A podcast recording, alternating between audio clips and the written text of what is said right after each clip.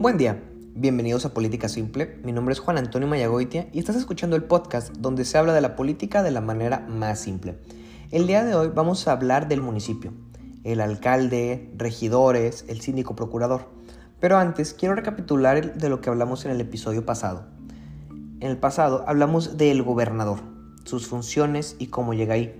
Hay que recordar que estamos hablando del poder ejecutivo. Hemos dicho que había tres tipos de poderes, el ejecutivo, legislativo y judicial.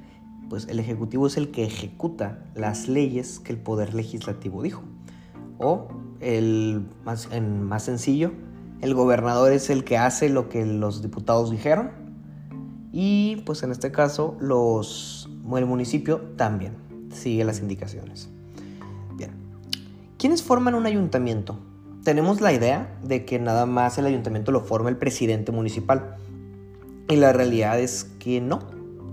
Lo forman tres tipos de personas allá adentro, que es el alcalde.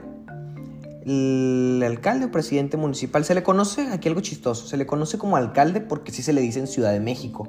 Y si dices alcalde, el 99% de las personas te van a entender. Pero la palabra correcta es presidente municipal.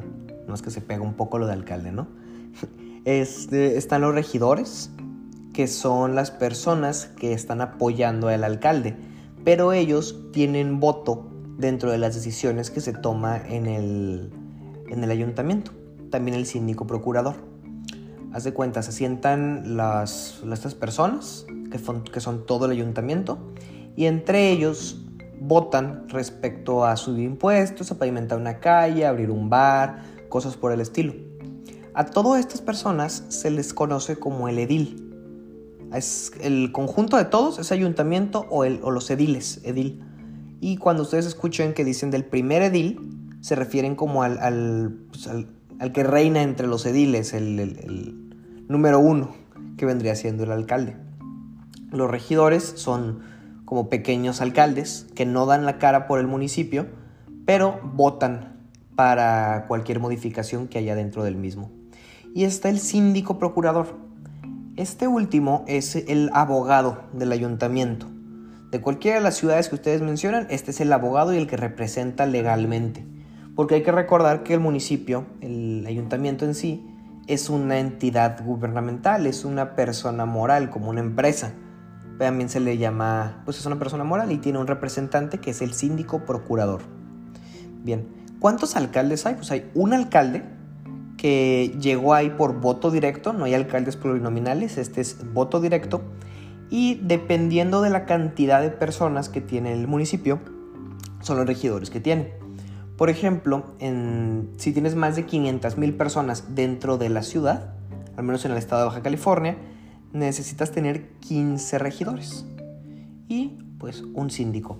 Son 8 regidores que vienen en la planilla del alcalde. Entonces, cuando votas por un alcalde, si le das la vuelta a la, cartilla de votación, te va a decir ah, los nombres de los regidores que van con ese alcalde. Entonces no estás votando nada más por una persona, estás votando en realidad por nueve. Nada más que nunca nos dicen eso. Estás votando por el que lo representa y ocho atrás de ellos. Y los otros siete son, de nuevo, son plurinominales, como ya había mencionado, para que nadie tenga un poder absoluto. A pesar de que tiene ocho eh, regidores el, el municipio, el, alcalde, el presidente, tiene siete personas que a lo mejor no piensan igual que él, que están dentro del mismo ayuntamiento. ¿Y por qué es esto? Pues por si algún día alguien quiere hacer algo que esté muy fuera de lo común, algo fuera de la norma, algo contra derechos humanos, tope, tope con pared, porque va a tener personas que representan a las minorías.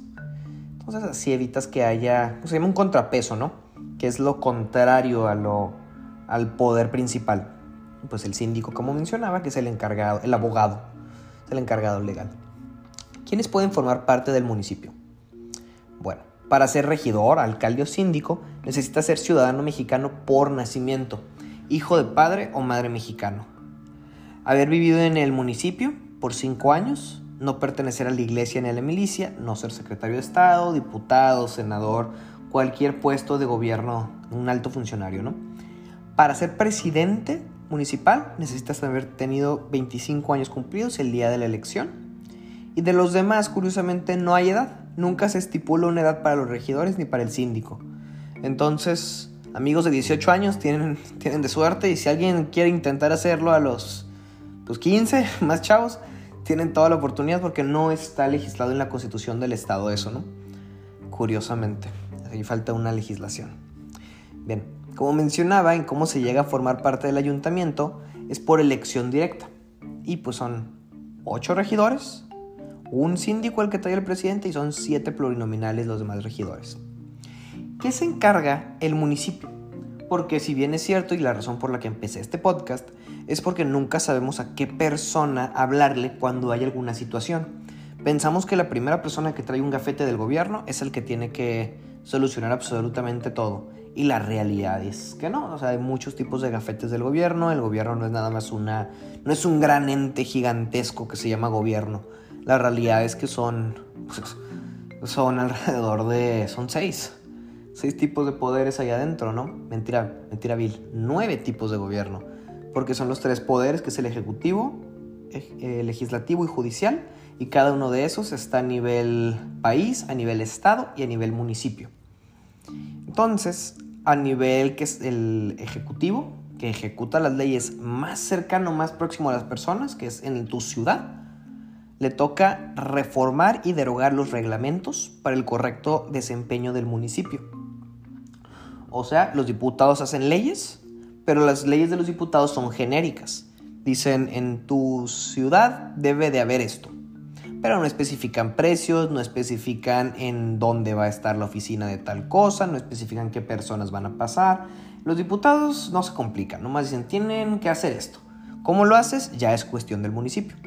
Ellos reglamentan eso, por eso es que cada municipio tiene diferentes precios en las multas, tiene diferentes precios en los permisos, todo es diferente, ¿no? También tiene, tiene que expedir todo el municipio el bando de policía y, buen gobierno ahí es algo curioso que son los, los reglamentos, las multas que puede generar el ayuntamiento. Que no es cárcel, no es prisión, que es simplemente una multa administrativa.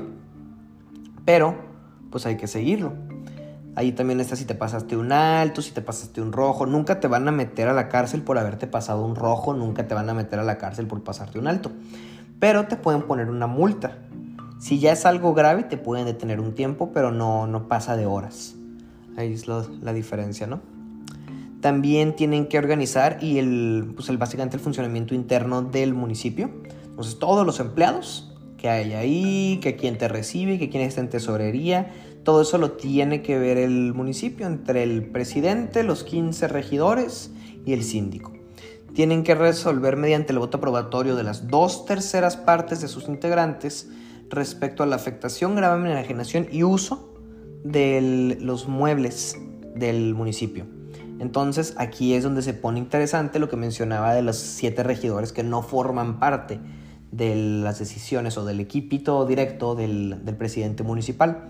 Cuando ves que necesita dos terceras partes para realizar algo, tiene que ser algo correcto para que los demás regidores ahora sí que acepten hacerle caso al alcalde, porque bien pueden decir no, y es su voto, y su voto cuenta.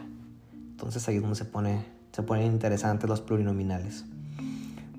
tienen que ejercer la función de seguridad pública municipal, o sea, básicamente los policías municipales que tú ves, es el presidente municipal el que los tiene a su cargo. Si el presidente municipal dice vayan, tienen que ir, si dicen no vayan, no van a ir. También el municipio se encarga de agua potable, drenaje, alcantarillado, tratamiento y disposición de aguas residuales.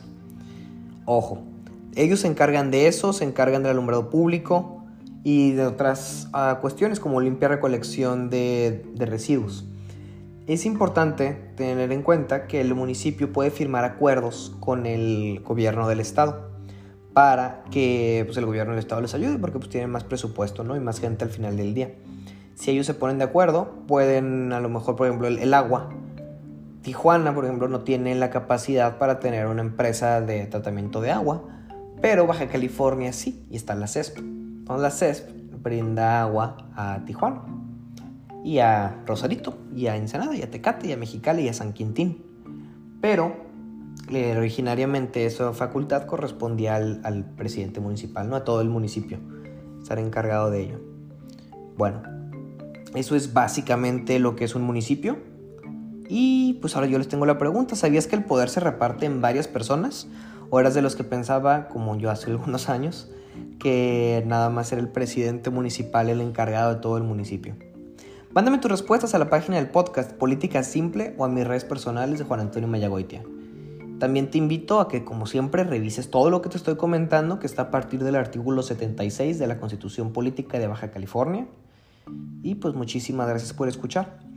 Te invito a que te suscribas para siempre tener el contenido a la mano y compártelo a quien sabes que le interesaría, porque siempre hay algún amigo que sabes que, que le gusta el tema político pero no le entiende muy bien. Te invito a que le mandes este podcast. Muchísimas gracias y que tengan bonita tarde.